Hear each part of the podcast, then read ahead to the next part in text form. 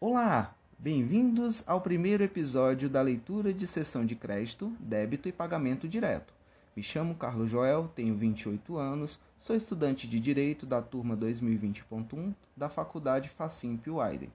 Serei o apresentador desses temas nesse primeiro episódio do podcast do Estudantes no Controle.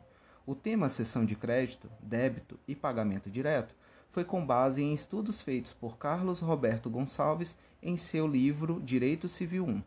Foi lançado em 2004 pela editora Saraiva. Essa edição conta com 600 páginas e mais uma vez, bem-vindos ao Estudantes no Controle.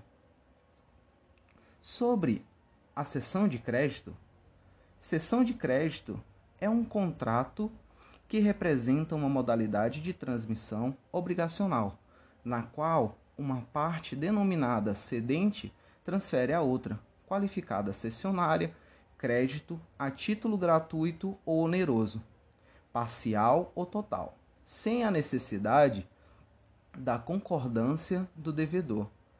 Em outras palavras, por meio desse contrato, o credor transfere seus créditos a terceiro estranho à relação obrigacional da origem. Exemplo: A. Devedor se compromete a entregar a B, credor, uma moto mediante o pagamento de 10 mil reais. B. Transfere o crédito de receber a moto para C. A. Vai entregar a moto para C. E B. Paga, paga o preço de 10 mil reais. Desse modo, A é cedido a B, que é o cedente, e C é o cessionário. Previsto nos artigos 286 e 298 do Código Civil, a cessão de crédito é um negócio jurídico pelo qual o credor tem uma obrigação chamada cedente, transfere um terceiro, chamado cessionário, sua posição ativa na relação obrigacional, independentemente da autorização do devedor que se chama cedido. É uma forma de transmissão das obrigações e a transferência pode ser onerosa ou gratuita. A cessão de crédito pode ser por soluto ou por solvendo. Na cessão pro soluto, o cedente responde pela existência, a legalidade do crédito, mas não responde pela solvência do devedor.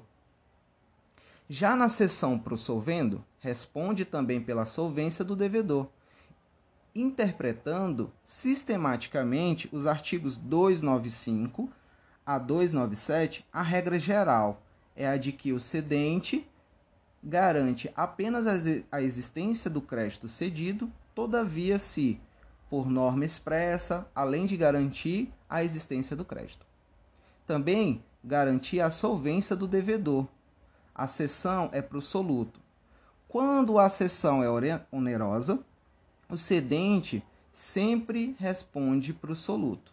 E o mesmo ocorre se a cessão for gratuita e o cedente agiu de má fé. O artigo 295, ele se trata pela cessão por título oneroso. O cedente, ainda que não se responsabilize, fica responsável ao cessionário pela existência do crédito ao tempo em que lhe cedeu. A mesma responsabilidade lhe cabe nas sessões pro título gratuito se tiver procedido de má-fé. Já o artigo 296, ele é salvo estipulação em contrário. O cedente não responde pela solvência do devedor. O artigo 297, o, o cedente responsável ao cessionário pela solvência do devedor não responde por mais do que daquele que recebeu, com os respectivos juros, mas tem de ressarcir-lhe as, as despesas da cessão e as que o cessionário houver feito com a cobrança. Agora vamos falar sobre a cessão de débito. Passar a dívida para frente. O devedor, com a anuência do credor, de forma expressa ou tácita, transfere o terceiro à posição do sujeito passivo, sendo que o mesmo, após a cessão de débito, a obrigação continua a mesma. A cessão de débito pode ser não solene, desde que por instrumento particular o credor tem a consentir com a troca de devedores, pois assim sabe de quem cobrar. Caso haja cláusula de intransmissibilidade, também não haverá cessão de débito, abrangendo em princípio somente os principais, já os acessórios somente com concordância do devedor primitivo. A cessão de débito traduz um negócio jurídico bilateral pelo qual o devedor, com expressa autorização do credor, com base no Código Civil, artigo 299, transfere a um terceiro a sua obrigação. O artigo 299, ele fala que é facultado a terceira assumir a obrigação do devedor, com o consentimento expresso do credor, ficando exonerado o devedor primitivo, salvo se aquele, ao tempo da assunção, era insolvente e o credor ignorava. Parágrafo único. Qualquer das partes pode assinar o prazo ao credor para que consinta na assunção da dívida, interpretando-se seu silêncio como recusa. O devedor originário responde se o novo devedor for insolvente e esta insolvência não for de conhecimento do credor. O silêncio do credor é interpretado como recusa, com base no artigo 299, parágrafo único. O enunciado 16 da primeira jornada de direito, ele fala que assim a assunção cumulativa ou a com assunção pode ocorrer de duas formas. Dois ou mais novos devedores assumem a dívida, ou o antigo devedor continua responsável pela dívida, mas agora em conjunto com um novo devedor. As partes serão o antigo devedor, que no caso é o cedente, o novo devedor, que é o cessionário ou terceiro assuntor, e o credor, que é o cedido. A assunção de dívida, cessão de débito, não se confunde com a novação subjetiva passiva pois não há qualquer ânimos novande. A obrigação não se altera e não se extingue. Ela subsiste, ela subsiste com os seus acessórios. A espécie de assunção de dívida, cessão de débito, ela é liberatória. Libera o devedor originário e ela também pode ser cumulativa, o terceiro assume o débito conjuntamente com o devedor originário. Esta forma não está prevista no Código Civil, mas é aceita pelo princípio da autonomia da vontade. Na assunção acumulativa, haverá a solidariedade entre os devedores se assim estiver estabelecido no contrato com base no Código Civil, artigo 265. Solidariedade não se presume. Assim, apenas existirá a solidariedade entre os devedores na assunção cumulativa quando houver cláusula expressa nesse sentido. Sendo certo que a solidariedade não se presume no silêncio do contrato. A obrigação poderá ser exigida na, na integralidade de cada devedor, sem a possibilidade de um se, se um se voltar em face do outro, em sede regressiva para a restituição da sua fração. Com base nisso, foi falas de Cristiano Chaves e Nelson Rosenwald.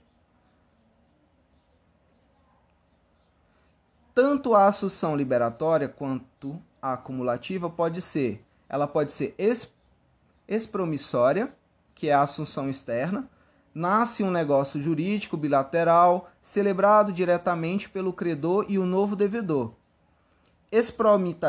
Expromitente, mesmo sem autorização ou conhecimento do devedor originário. Necessária a autorização do credor. O devedor originário, em nenhuma das espécies liberatória ou cumulativa, terá a sua situação agravada. Exemplo: devedor doente, amigo assume seu débito de frente ao credor. A assunção liberatória ela pode ser também delegatória, que é a assunção interna. Nasce um negócio jurídico trilateral. Primeiro ocorre um acordo entre o devedor originário e o novo devedor, transmitindo a este o débito, mas esta transmissão só ocorre com a autorização expressa do credor. A autorização do credor ela é necessária em todas as situações e consiste em requisitos tão importante que deve ser sempre expressa. Tanto é que, segundo o parágrafo único do artigo 299, o silêncio do credor será interpretado como recusa. Se atente que há apenas uma exceção na qual se aceita a autorização tácita do credor, que é caso do artigo 303. O artigo 303, ele fala que o adquirente de imóvel hipotecado pode tomar ao seu cargo o pagamento de, do crédito garantido. Se o credor notificado não impugnar em 30 dias a transferência do débito, entende-se que o dado o dado é assentimento, assentimento. Atenta-se também que o terceiro adquire imóvel, imóvel hipotecado a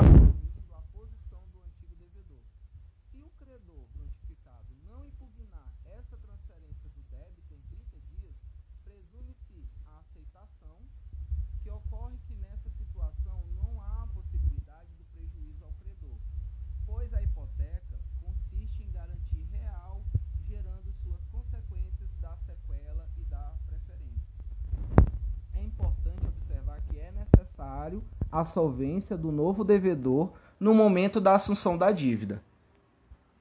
Se no momento da transmissão o novo devedor já era insolvente e isso não era conhecido do credor, o devedor originário permanecerá responsável pelo pagamento.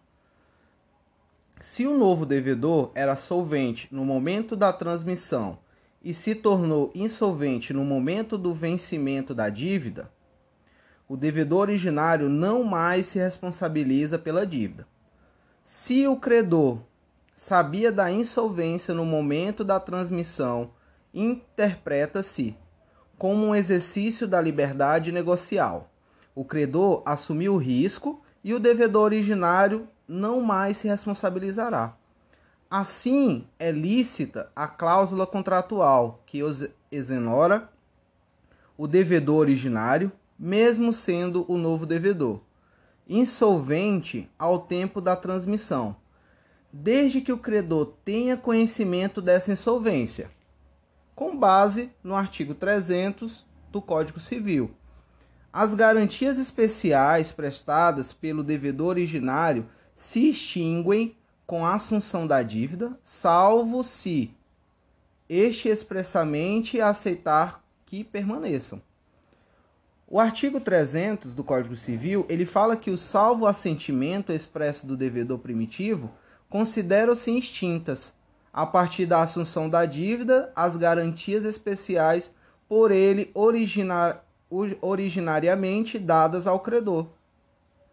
Agora a gente vai falar sobre a cessão do pagamento direto, que fala que meio pela qual se extingue a relação ou vínculo obrigacional, podendo ser total ou parcial. O credor não é obrigado a receber prestação diversa de que lhe é devida, ainda que mais valiosa. As dívidas deverão ser pagas em moeda corrente, no vencimento e pelo valor nominal. Pagamentos em ouro ou em moeda estrangeira somente se convencionado entre as partes, entretanto, no contrato deverá constar seu valor em moeda nacional. Caso ao contrário, o seu pagamento será considerado nulo. Em caso de desproporção entre o valor da prestação e sua execução, o juiz, a pedido da parte, poderá corrigir. O, pagamento, juridicamente falando, é o adimplemento, ou seja, o cumprimento de uma obrigação tendo como consequência a extinção da obrigação. Mas a extinção da obrigação não exime as partes da responsabilidade pós-contratual que decorra do contrato adimplindo. O pagamento pode ser direto ou indireto. Considera-se pagamento direto aquele em que o cumprimento se dá nos exatos termos em que foi acordado. Já o pagamento indireto consiste no cumprimento da obrigação que é feita de forma diversa à acordada. Vejamos também outras formas de pagamento indireto. A primeira das formas de pagamento indireto é a consignação em pagamento, que consiste no ato de depósito de res débita. De aspecto material, ICA na exata extinção da obrigação, enquanto, sob o aspecto do direito processual, é uma ação para consagrar o pagamento. Vale dizer que a consignação em pagamento tem como elemento imprescindível a recusa do credor em receber o res débita. Denomina-se que a mora creditores, e no caso é o atraso do credor. Ora, daqui se extrair que também existe o inadimplemento da obrigação por parte do credor, mas o mais importante em se saber é que tal mora creditores traz prejuízos ao devedor no caso, seria a multa, juros e etc. Sendo assim, o pagamento em consignação é faculdade de devedor a fim de evitar maiores problemas. A segunda forma de pagamento indireto é a subrogação, que consiste em uma troca real ou pessoal. A subrogação, ela reside na troca de um vínculo que recai sobre uma coisa, por exemplo, a venda a venda de um bem incomúvel, incomunicável, para a compra de outro, que em regra seria comunicável, em razão do casamento em comunhão parcial de bens. Terá seu vínculo trocado, sendo considerado incomunicável, em razão da origem do dinheiro. Já a subrogação pessoal consiste na troca da pessoa da relação obrigacional, de modo que um terceiro inter interessado passa a ter as mesmas condições do antigo credor. Dada a troca de sujeitos, a obrigação perante o primeiro credor está adimplida. A subrogação é, entretanto, diferente do direito de reembolso, pois na primeira subrogação o novo credor tem todos os direitos e características do antigo inclusive títulos executivos, enquanto no segundo reembolso tem-se apenas o direito de receber. Ou seja, na subrogação, o indivíduo torna-se credor dentro dos moldes do contrato originário. Enquanto no direito de reembolso, o indivíduo não se ampara às cláusulas do contrato extinto. Vejamos também uma outra forma de pagamento direto, que seria a a imputação do pagamento, que consiste na indicação daquilo que será possível de ser quietado. Uma vez que se tem recurso, recursos limitados frente a várias prestações na pendência de serem adimplidas, para falarmos em imputação do pagamento, devemos nos atentar aos seguintes pressupostos: várias dívidas vencidas, de mesma natureza, fugíveis ou de mesma forma de pagamento, e todas as dívidas em relação ao mesmo credor. Cumpre mencionar que, salvo pacto contrário, a indicação cabe ao devedor e que em tal modalidade não se quita dívida em parte. O pagamento deve ser integral. A quarta forma de pagamento indireto seria a dação em pagamento, que consiste na entrega de prestações diversas da contratada. A dação em pagamento é uma execução a res débita. Dentro de um contexto em que o pagamento já está em atraso. Se a dação em pagamento recair sobre título de crédito, será entendida como cessão de crédito e, ademais, se o credor for evicto, restaura-se a obrigação primeira, uma vez que a perdida a coisa por força de sentença. A coisa alheia usada para a quitação perde efeito para a obrigação. A quinta forma de pagamento indireto seria a novação, que consiste em um novo negócio jurídico, celebrado a fim de extinguir a obrigação anterior.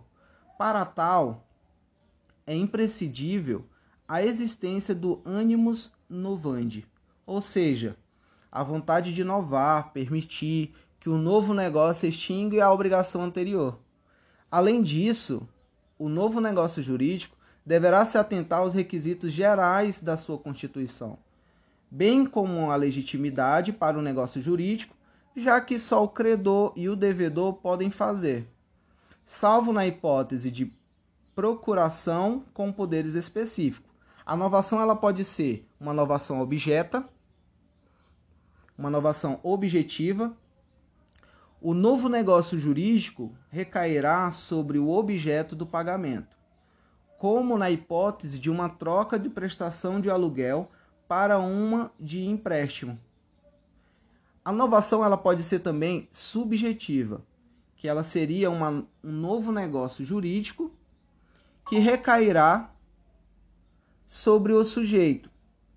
Esta pode ser uma novação subjetiva por expromissão, que o credor faz novo negócio jurídico com um novo devedor, com concordância do devedor.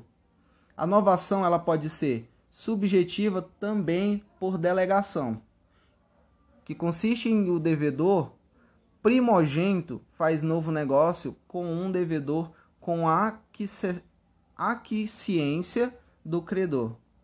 Vale mencionar que a novação é diferente de renegociação, pois na última não há a extinção da obrigação anterior. Logo, altera-se só os termos do negócio. Bem como novação é diferente dos negócios de transmissão, pois a primeira tem caráter extintivo enquanto os segundos têm o caráter modificativos.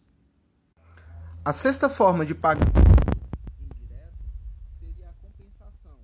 Consiste em um pagamento ficto, uma vez que este se dá pelo